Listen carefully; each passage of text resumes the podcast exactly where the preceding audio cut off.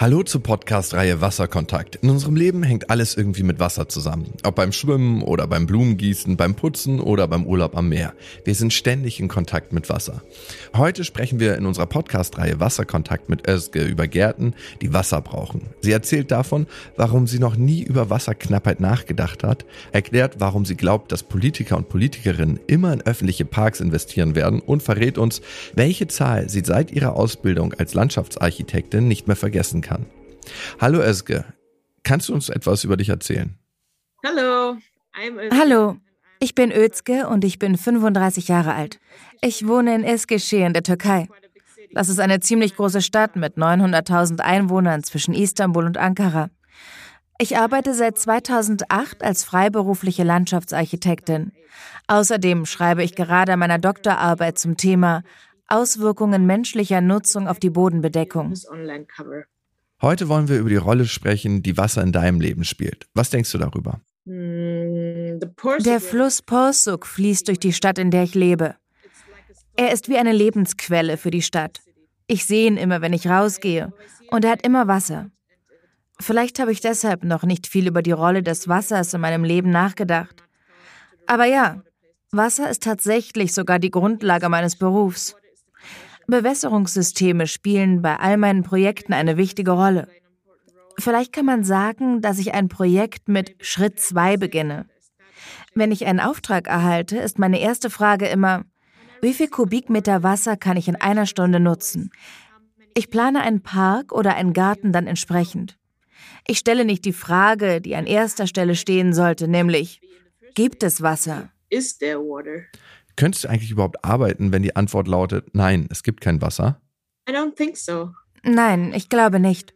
Ein großer Teil des Materials, das ich in meinen Anlagen verwende, sind Pflanzen, also organisches Material. Sie brauchen Wasser, genau wie wir. Ich kann auch ohne Pflanzen gestalten, zum Beispiel einen Marktplatz.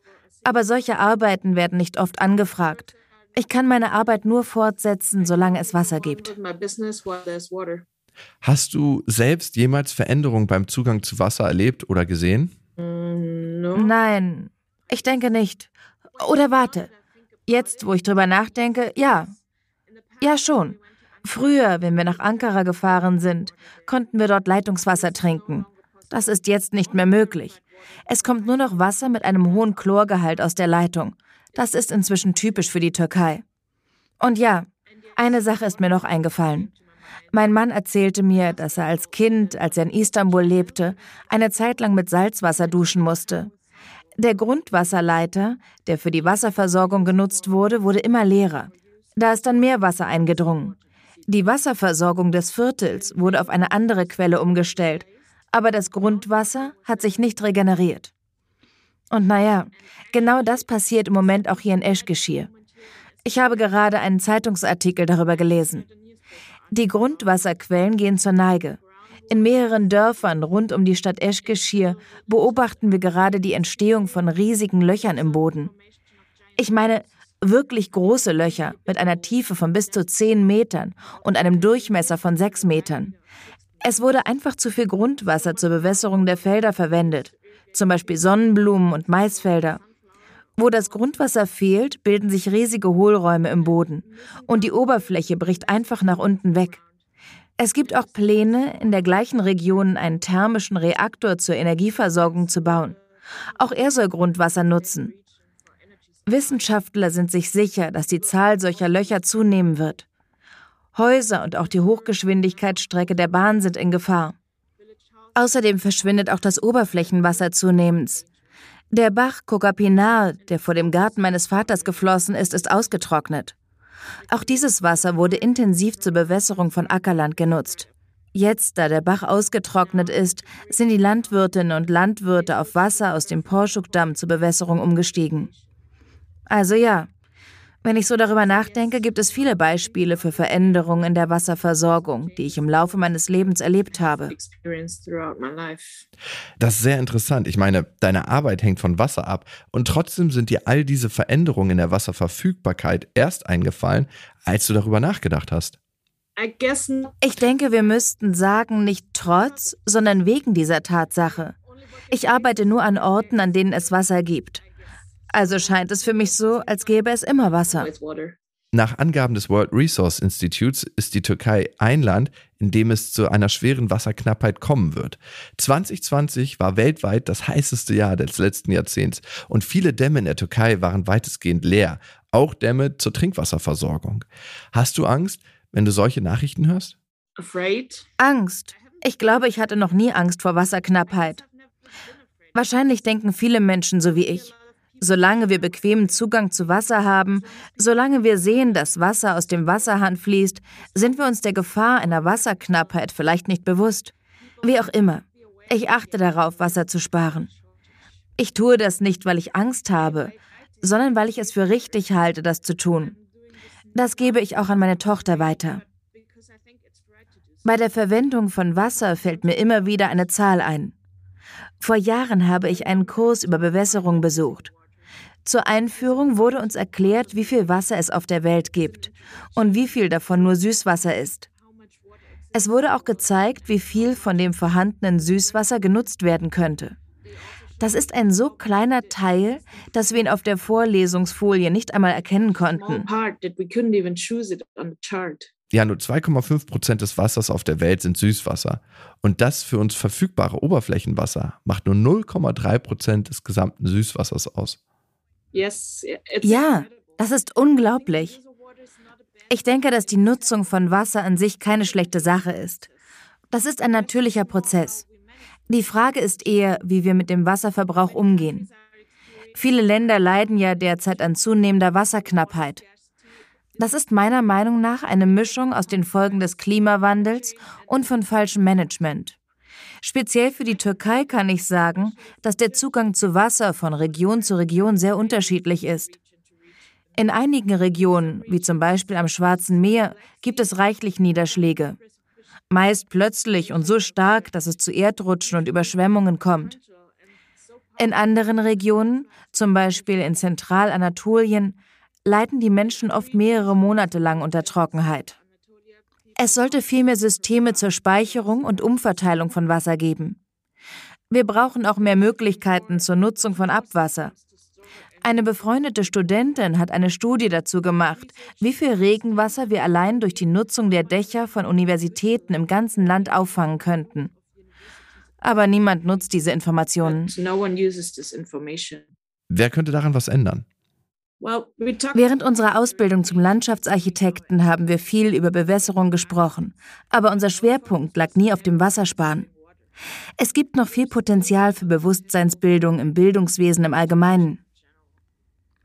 Ich glaube auch, dass große Unternehmen mit gutem Beispiel vorangehen sollten, wenn es um die Bewusstseinsbildung geht.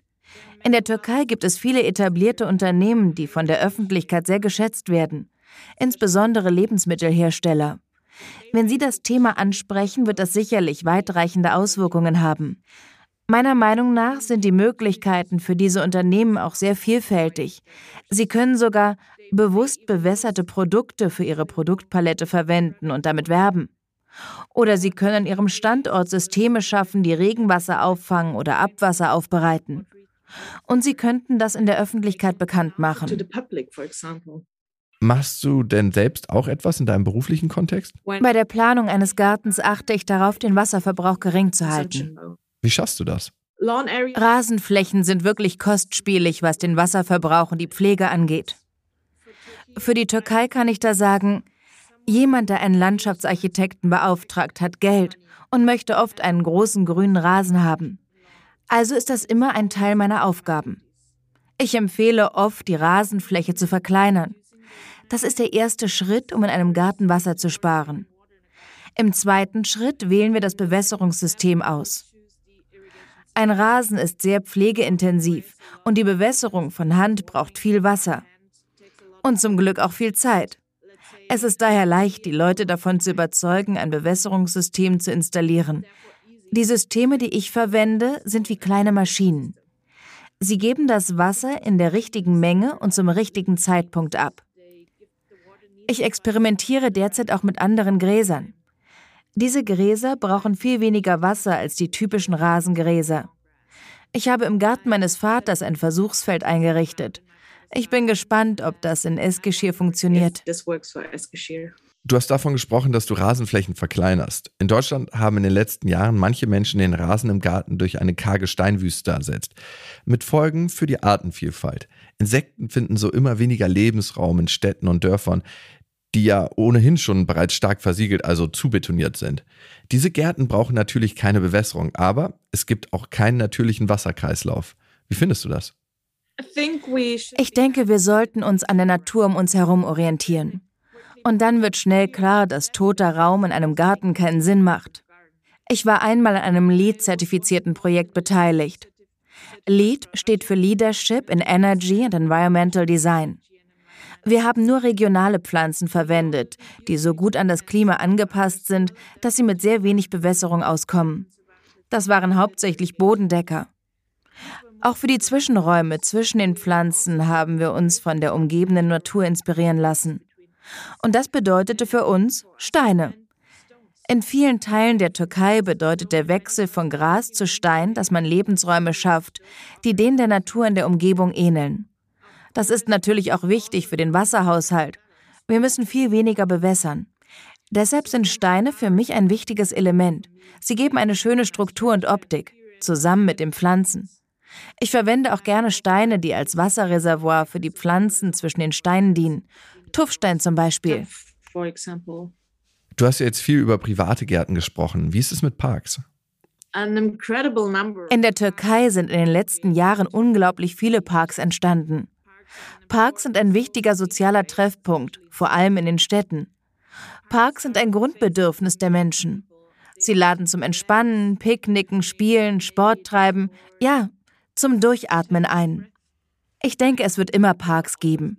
Die Städte wachsen. Man stelle sich vor, fast 20 Prozent aller türkischen Bürgerinnen und Bürger leben in Istanbul. Und das Bedürfnis dieser Menschen nach Natur wird immer größer. Wie sollte dieses Bedürfnis in einer Großstadt anders befriedigt werden als mit Parks? In Großstädten sollte es Orte geben, an denen die Menschen freie Zeit außerhalb ihrer eigenen Wohnung verbringen können. Und es muss lebendige Orte geben, die nicht zu betoniert sind. Parks sind die grünen Lungen der Städte, das sollten wir nicht vergessen. Wenn wir in der Türkei grüne Parks haben wollen, müssen wir sie natürlich bewässern. Aber das trägt auch zu einem kühleren Stadtklima bei. Pflanzen filtern die Luft und schaffen einen Lebensraum für Menschen, Tiere und Pflanzen. Und es gibt noch einen weiteren Grund, warum ich glaube, dass Parks auch dann bestehen bleiben, wenn der Zugang zu Wasser abnimmt. Parks geben den Gemeinden die Möglichkeit zu zeigen, dass sie aktiv sind, dass sie etwas für die Menschen tun. Sie pflanzen ein paar Blumen und die Leute sagen, oh, da hat die Gemeinde einen tollen Job gemacht. Deshalb werden die Gemeinden immer einen Teil des verfügbaren Wassers für die Anlagen von Grünanlagen verwenden. Sonst würden sie die Wahlen wahrscheinlich auch nicht gewinnen. Gibt es einen Wunsch, den du als Landschaftsarchitektin für die Zukunft hast? Parks und Gärten befriedigen das Bedürfnis nach Erholung, das jeder Mensch hat. Ich hoffe, dass dieses Bedürfnis immer befriedigt werden kann. Und ich hoffe, dass wir in Zukunft mehr ökologische, weniger wasserverbrauchende Designs und Anlagen sehen werden. Vielen Dank, Özge. Özge hat uns von Gärten erzählt, die Wasser brauchen. Habt ihr Lust auf weitere Wasserkontakte? Hört in andere Folgen von Wasser, das abhängig macht oder von Flüssen, die geerntet werden. Dieser Podcast wurde im Rahmen des Projekts Water of the Future produziert. Das Projekt wird vom Forum für internationale Entwicklung plus Planung, kurz FINEP, durchgeführt. Das Projekt wird gefördert durch das Programm für entwicklungspolitische Bildung und Öffentlichkeitsarbeit DIR der Europäischen Union, durch das Staatsministerium Baden-Württemberg und durch die Deutsche Postcode Lotterie. Inhaltlich verantwortlich ist FINEP. Es wird nicht notwendigerweise die Position der Fördergebenden wiedergegeben. Wenn euch dieser Podcast gefallen hat, dann teilt ihn doch gerne mit Kolleginnen und Kollegen, mit Freundinnen und Freunden und abonniert diesen Podcast auf Apple Podcast, auf Spotify, auf Amazon Music, Deezer und überall, wo es Podcasts gibt. Die Podcast-Reihe Wasserkontakt, eine Produktion von FINEP in Kooperation mit der Auf die Ohren GmbH.